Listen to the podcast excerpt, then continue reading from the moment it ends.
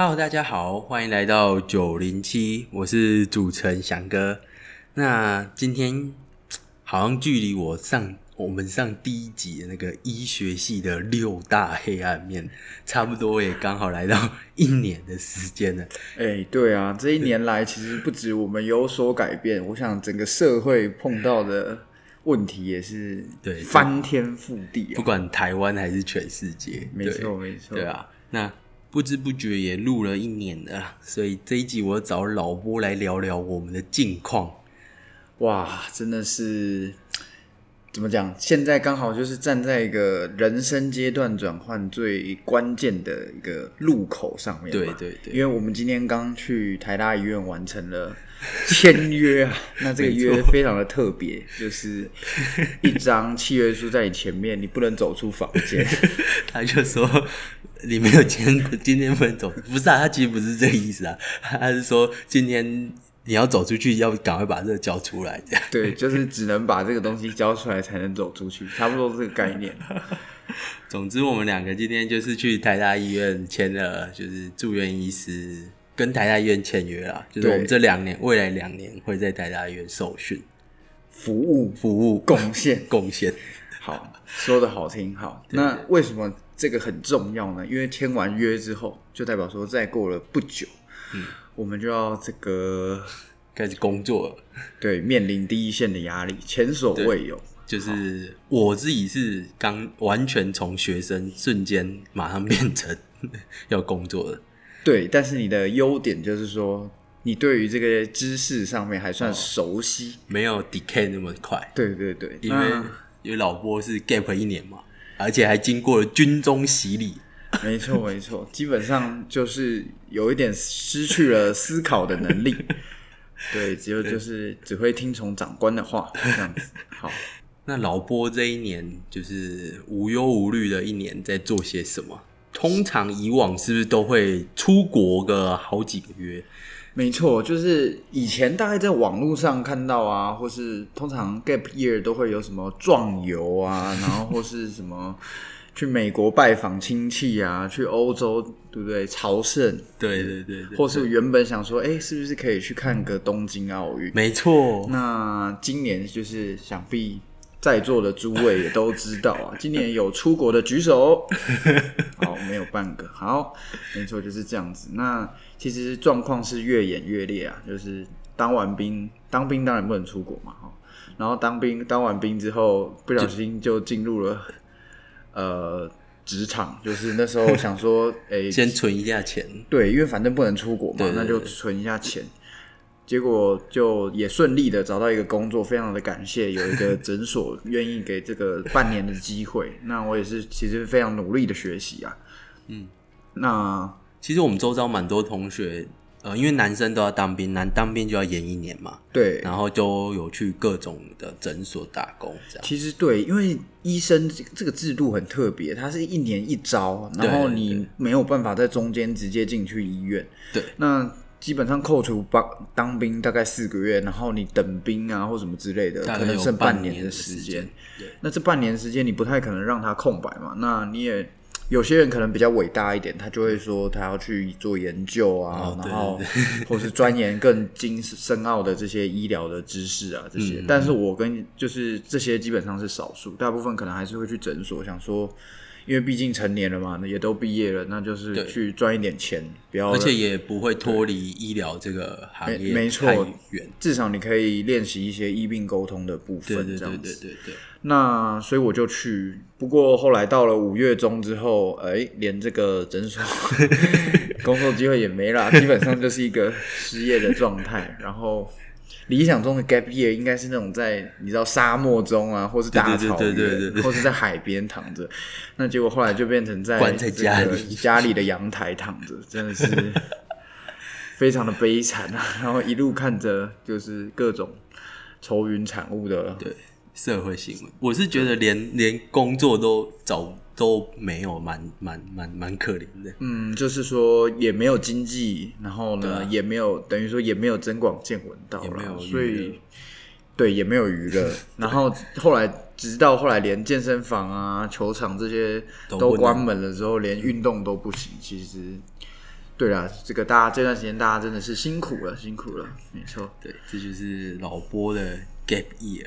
对对啊，也不是说每位男生都一定要都都一定要 gap year，有些人会选择就是进我们医我现在医生的制度，我不知道以后啊，但目前医生的制度是你可以先签约，然后中里就兵单来了，中间去当兵，只是你就晚四个月结训。对，但是这样的结果其实是说，嗯，你当完不分科住院医师要 apply，就是要申请专科住院医师之前那段时间，他其实还是会有一个空隙，就是因为一年一招的关系。这有点复杂了，反正等大家如果真的是念医学系毕业之后再说。对对对，反正啊、呃就是有一些些选择啦。那我们就是运气比较稍微差了一点。刚好生在这一年。对对对对对，好，那我们两个接下来就是要去当所谓的 PGY，就是 Postgraduate Year 嘛，就是不分科主任，中文叫不分科主任医师啊。为什么叫不分科？其实超多人问的啦，就是我们这一年、这两年会去各种不同的科别，像。呃，像我们两个的 course，所谓 course 就是我们要去的科别，哪一月要去哪里都已经排出来了。对对，像我第一个月就是八月就要去大大肠直肠外科。我的话是小儿科，对那基本上这一年呢，一年到两年的时间会把。呃，有一些特定科目一定要去，像是内科、外科、妇产科、小小儿科，哇，这些这些一定要去。那还有一些自选的一些自己有兴趣的科目，对跟一些社区比较更低线的嗯，的服务，医疗对，所以总之所谓不分科住院医师就是还没分科啊，就每一科都会去。那还有另外一个迷思，就是说，人家会说，哎、那你是 PGY，那你不就是实习医师吗？嗯，那其实现在已经没有实习医师这个东西了。以前叫 intern 啊以前叫 intern，现在已经没有了。现在就是等于说 PGY，他已经是一个住院医师了，只是就是最菜的那一种，对住院医，师最菜的那一种。那讲到住院医师嘛，呃，顾名思义就是住在医院嘛。是没错。对，像我八月的班表已经排出来了，嗯我整个八月就要值六班，六班其实算少了。对，那我是值七班，对那也有听过值八班的，我听过值九班的，哦值九班啊。对，九班的他是好像是六平三假，平就是平日班，然后三个假日，像我只有三个平日班，三个假日班。对，然后 那一个人他是他，因为我们第一个第一个礼拜刚进医院，所以不还没有排班，所以他是连后面三周值九个班，所以等于就是我们讲 Q O D O D，就是隔一天，每隔一天就要每隔一天就值一班，非常的凄惨。非常的凄惨，而且还是一个非常菜鸟等级。而且他这样等于也没有完整的周末可以过嘛，大概是没有啦。对啊，就是没有周末，就是你每个假日都有一天要去医院上班。对，然后我那时候就在想说，嗯，因为我今年 gap year 没有没有出到我，因为你知道我原本大学的时候其实是有存一笔钱，嗯哼哼，所以家教什么的嘛。那如果 gap year 原本想说，哎、这个如果把这笔钱就是可能出国个比较久一点点时间也是哦 OK，, OK，还的负担得了。负担了。但结果就是就是没有去到嘛办法出国然后我就那时候就在想说，哎、那我心里我就想说，那我下一次能去欧洲那种地方，大概十天左右的那种，嗯大概要到什么时候？然后我就掐指一算，大概五十岁可能吧之类的。为什么会这样讲呢？因为呃，像我们今天刚签约嘛，他就很明定的说，我们第一年不分科住院医师只有三天的年休，对，三天的年休，三天年休，也就是说，我们一年三百六十五天里面自己能请假能请的假只有三天。那另外一点就是说，你首先要挤出一个完整的周末，再加上那三天，才会有五天天。对，那请五天的话，也会有一些心理上的压力啦，因对为说这五天等于你把你原本病房的事物要交给别别人，然后你又是最菜的人，所以我是不知道要怎么请这五天，我是我是蛮想请的，但是 对，反正我们第一年最多最多就能捞到五天而已啦，就是你含一个周末嘛。对你那个周末，你跟学长拜托说不要排我值班，然后求求你，然后然后我请三天年休，所以最多就捞到五天。那第二年住院医师是好像有七天，诶、对，七天。不过通常没有人会连请七天对这种事，因为这是实在是有点不可能的太夸张。对，这一定会被其他人恨死。对，因为为什么会这样讲？就是我们一个病房的人力是大固致定上是平均的啦，所以你少一个人，你就是你的 loading 全部加在别人身上哦。对，而且特别如果像一些外科系，其实他们很大一部分人力是要去刀房帮忙的话，那这样子原本留在病房的人就是两三个，然后两三个突然变一两个的时候，哇，那真的是排山倒海。对，没错，对，所以而且再加上值班问题，如果少一个人去分派，那就越一个礼拜的值对啊啊班，又更多。对，那就唉，所以我就想说，下次踏出亚洲，不知道什么时候了。当然，这可能是一个非常奢侈的烦恼啊。对，对也许 总之，所以这就是为什么老波说下掐指一算，算下一次能出国，已经可能自要住院医师结束了之类的。对。那如果要出比较长期一点的时候，可能要么就开诊所，不然就是要变成那种呃无忧无虑的。不然就是厂商赞助你去开会之类的，对对对。对不然就是请婚假，哦，还有这种假，对对，请婚假也可以，哇，对那也是不错欸。也是也是一个方法，对啊，所以我们两个现在就是一种蛮忐忑的心情，对啊，因为下礼拜二开正，下礼拜一只是先去宣誓啊，然后之前训练，下礼拜二就正式上班。然后我是下礼拜六就要值班了，哎哎，我好像也是，我好像是下礼拜五。我下礼拜六就要值班了。那其实虽然大家说啊，你们已经受了六年的医学训练，应该是蛮准备充分的嘛。老婆你怎么想？嗯，这点我其实就觉得，呃，我们在当学生的时候受到的保护其实是非常好啦。就是以我们学校而言，对，真的就是呃，师长提供的、学长姐提供的帮助真的非常的嗯多，然后他们也不会让你清零，应该说不会让你清零第一线去解决那种最急迫的问题。对对对对对不会把老你推上去就是会选择一些 case 让你对，或是等于说他们先把最紧急的状况先诶处理掉。之后，然后再回来跟你分析这些发生什么事情对。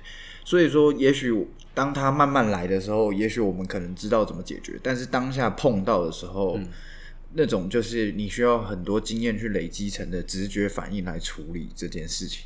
所以刚开始碰到难免，我想难免会有一些些手忙脚乱、手足无措，就是说，老波刚刚说的情况，就举例，我们晚上值班的时候，有一个病人突然间喘起来了，开始很喘，哎、该怎么办？我脑中目前其实是一片空白。啊，真的吗？你你你你要跟大家坦坦诚这件事情吗？就没有人会想，没有人敢来住院。就是，但是因为我虽然值班第一线是我们啊，但其实后面都还有后线的学长姐啊。back up，对。台大医院好强，就是强在我们有很多线嘛，对，所以第一线虽然像我这么菜，但但是后面其实还有，啊对，后面其实是有非常多许多靠得住的人的。对对对，就是可以往上扣，就是有我们晚上都会有种子的资深的住院医师可以叫来救火。那对，所以我觉得不如就来讲讲你最怕你接下来碰到的 状况是什么好了。是好，因为我们还没有拿到医生执照的那一张卡，那叫什么医师人员卡，所以学生时期没有拿到医师人员卡，所以你是不能开药的嘛。就是，就算你开药，也要学长姐确认。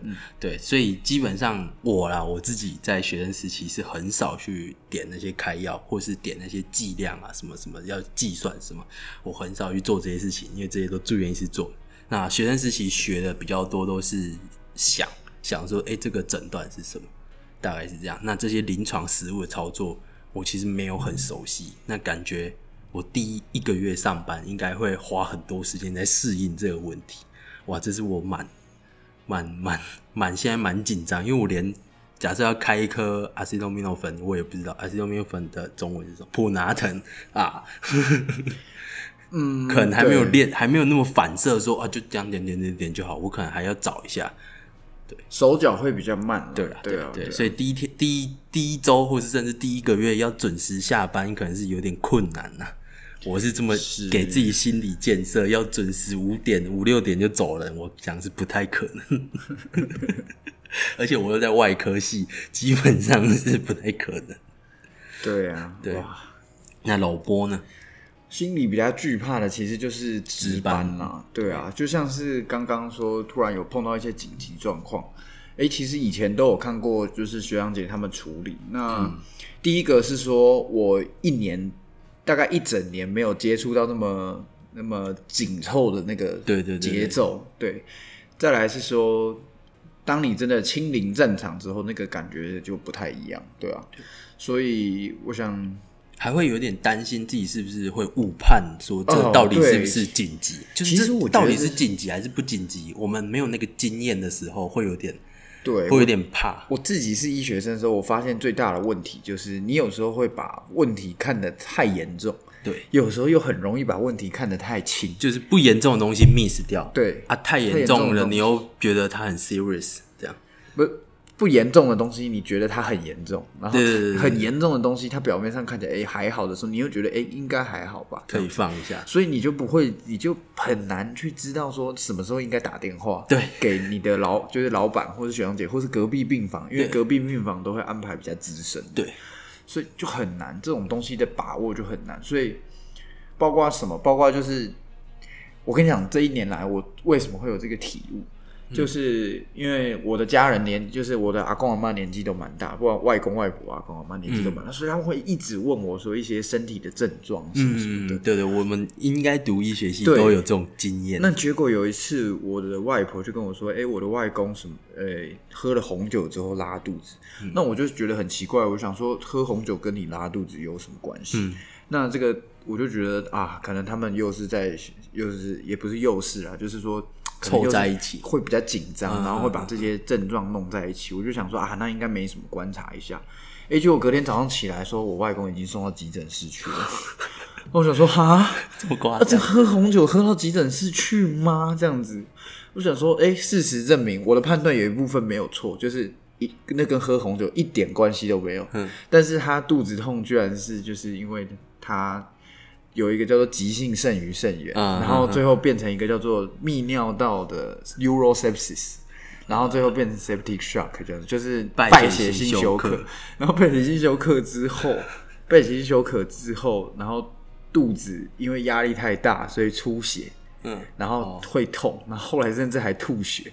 我想说，我的天哪，怎么会是这个发展？然后就一开始只是一个什么喝红酒，然这重点就是说跟拉肚子，喝红酒一点关系都没有。对对对然后一开始就是拉肚子，因为所以这个症状就这个案例就是告诉我自己说，不管在老人家或是这些免疫免疫系统不全的人身上，多么轻微的 complaint 都就是多么轻微的症状都应该要去谨慎的对待。然后这也是代表我的判读功，就是等于说长期下来，我就会觉得说，哎呀，他们有时候都讲一些这个小痛小病啊，这对对样子，对对对对然后你有时候就会这样误判。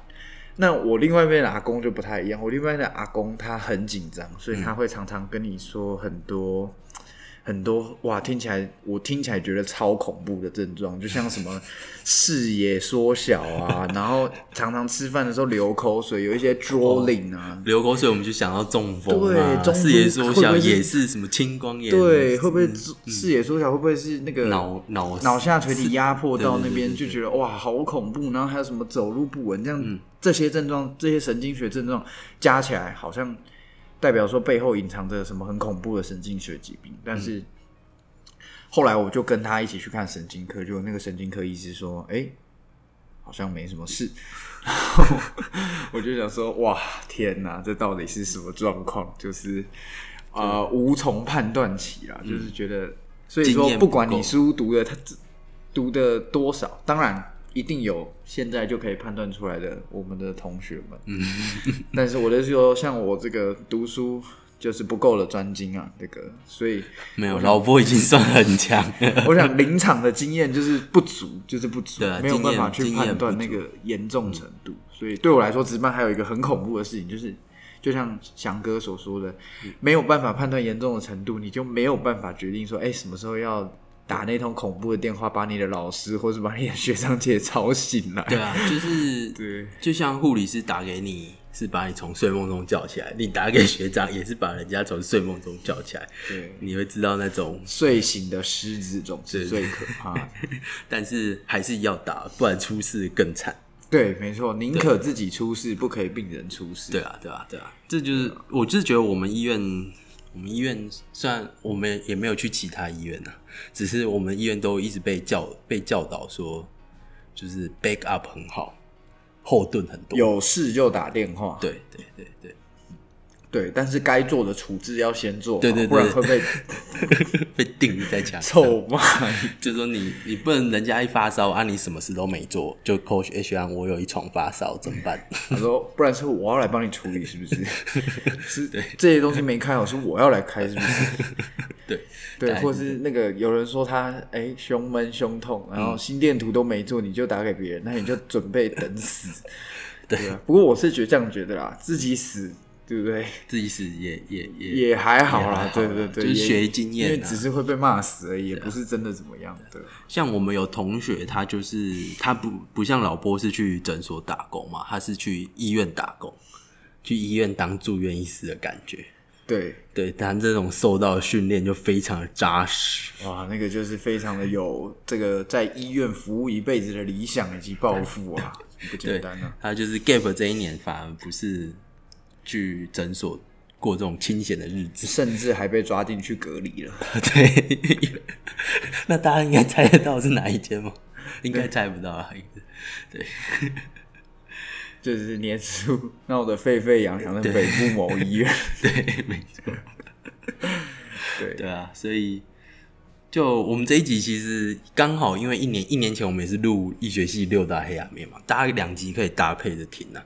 这一年前我们在讲医学系的过去，然后接下来我们要讲我们面对即将面对的未来，大家也应该也可以加入我的那个 Facebook 的社团，或是去追踪我 IG，我可能之后也会发一些就是平常医院的生活来跟大家分享吧。对啊，我想一定会有很多感触的啦。一定对啊会有很多哦。另外一个一点就是说，嗯，因为我们碰到像上次那个呃 D N D N 他的运气就是天选之人等级的，基本上值班从来没有被电话叫醒过。我不知道是他睡太熟还是怎么样啊。对他，他确实平常就蛮难叫醒的哦。对对对对我们以前住在宿舍的时候，就是迟到大王，确实是蛮难叫醒。D N 意思就是那个跨年值班特辑那一集，大家可以去听，就是在跨年的时候被叫来抽凶水的，在跨年当下被叫去抽凶水那个。对，对，那他他就是运气非常好，基本上也没碰到什么事情。那这种人其实就是有一点病房守护神的概念、啊，对。对，因为有他在，病人就安全嘛。对，不知道是因为病，反正就是有这种事情。那也有那种很衰的，就是没什么事也会碰到大事。没错没错，其他人值班都没事，他值班就突然间出大事。，明明可以十二点下班，然后因为出了大事，就八点晚上 八点才下班，没错没错没错，非常的悲惨。有有那个我亲眼在我眼前发生。对，所以就是也是有这种人，所以就比较不知道该说是好还是不好，因为你都没碰到什么事，好像也没，就等于说还好像经验就少了一点，但是你碰到太多事，好像也是还蛮伤害自己的心灵的那种。也可能大家今天今天我们去体检啊，然后呃不是拿体检报告，然后我们几个在看，大家的肝指数好像都蛮高的。确实，对诶，那我就想问老波说，接下来我们不是要进入漫长的住院医师生活？确实是长啊，对啊，至少五年以上。最短五年，但我想六到八年应该跑跑不掉，跑不掉。对。对，那大家哎，大家应该都有看那个什么《机智医生哎、生活等》一下，等一下，等一下，你这个可能要收一点业配哦。哎、啊？没有，真的没有推荐大家去看。其实我也有看啦，对但我觉得里面哈描述的太太美好了，太美好了。就是当然我知道说这部片原本利益良善。初衷就是要那个什么疗愈系韩剧嘛，对对就是这种概念。但他描写医生的生活还蛮贴切的。对，但是就是那么我跟你讲，可怕其实你想想看，有一个重点是什么？有一个重点就是他们四个都基本上没有什么家庭的牵绊。哦，对啊，就是无无无限付出啊。对，就等于说，哎、扣掉家庭，扣掉他们四个彼此相处的时间，几乎全部都是在医院里面。所以等于说，如果是你的状况，你到那个年纪的时候，就是扣掉家庭的时间，四十岁哦，其实也，其实我觉得大家都差不多啦。反正对本来每个人在走到这个年纪之后，就是家庭加上职场，其实也差不多。对啊，对啊，对啊。嗯，好啊，扯开，反正就是老波对于自己未来好几年的住院医师生活有没有什么期待？其实我觉得，不如我们先不要讲好几 年之后好了，我们先看一下眼前的这一年哈，那因为我们这一年还要面临一个很重要的东西嘛，就是下一年我们就要选组，选组就是说选一些已经像是专科的组了，对啊，对啊，然后再来就要申请住院，就明年的十月、十一月就要申请专科住院医师。对，所以其实这个是算迫在眉睫了。那我自己有想要大概完成两个目标吧。第一个目标就是说，在这一年内一定要赶快找到未来的志向，这样子。哦因为其实我目前是还是蛮彷彷徨，的，对啊。那看着身边的同学一个一个都在军备竞赛啊，各种那个哦研究啊、，paper 啊，对啊，对啊，甚至还有就是，嗯，简单来说，甚至不用做这些，他们就已经在为这些路上努力了。对对对等于说也已经走了一段了。那对我来说，目前真的是还没有很确定要走什么方向。对这就是自选课的重要性。对，所以就是蛮彷徨的。那我希望在未来这一年可以找到这一个方向，然后去、这样才有一个努力的目标嘛。对啊，对啊，对啊，虽然远远的，但是至少看得到它，就会有动就会知道朝哪边努力啊。不然就是假设你要走内科好了，去找一个外科老师做研究，哎，这就有点有一点冲突对，有点冲突。就举例来说是这样。对，那第二个当然就是可以精进自己照顾病人的这些技巧。那我想说，最重要的事情就是至少能，就是所谓的维持生命真相嘛，就是想说不要不要让自己这病人在自己手上出大事这样子。对啊，对啊，那如果能做到的话，就是说心里多一些诊断，因为身边这些人家人啊问的时候，也许可以再多帮到一些忙。至少有个想法，例如很简单的头痛拉肚子哦，你要有一个有一个知道说要往哪哎，边可以去吃什么药啊，对或什么之类的。对对对那第三个啊，呃，突然想到，刚刚是讲两个，我突然发现一个，那突然发现一个是什么呢？就是说，因为我很担心，在过去过了未来这一两年，或甚至五到六年之后，我想那种心情啊，哦或是啊或是那种就是被折磨，或是那种讲折磨不太好听。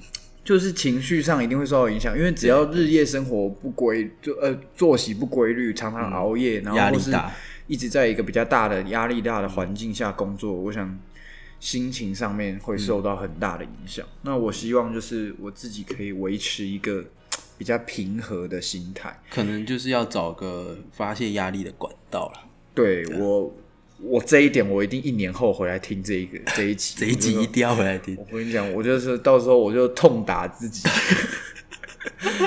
因为老波是一个对自己要求很高的对，人。我就打脸自己，因为我觉得我一定会受到。对啊为什么我现在讲这个？我觉得我一定会受到这个职场很大的影响。老 老波从大学时期是我的室友嘛，他他就是对自己要求很高，他考前共笔至少要念两遍。哎、两遍其实没有很多，说实在，你看看你们那一届好不好？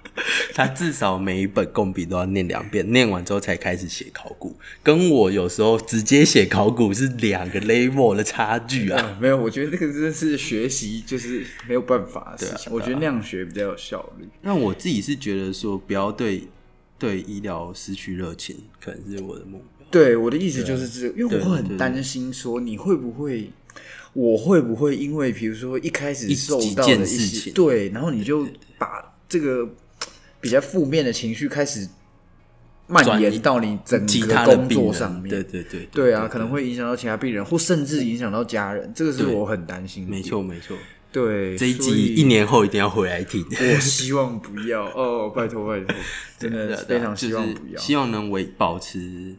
像我们刚准备要进入职场，当然也是算有点期待，有点雀跃，还有点担心嘛。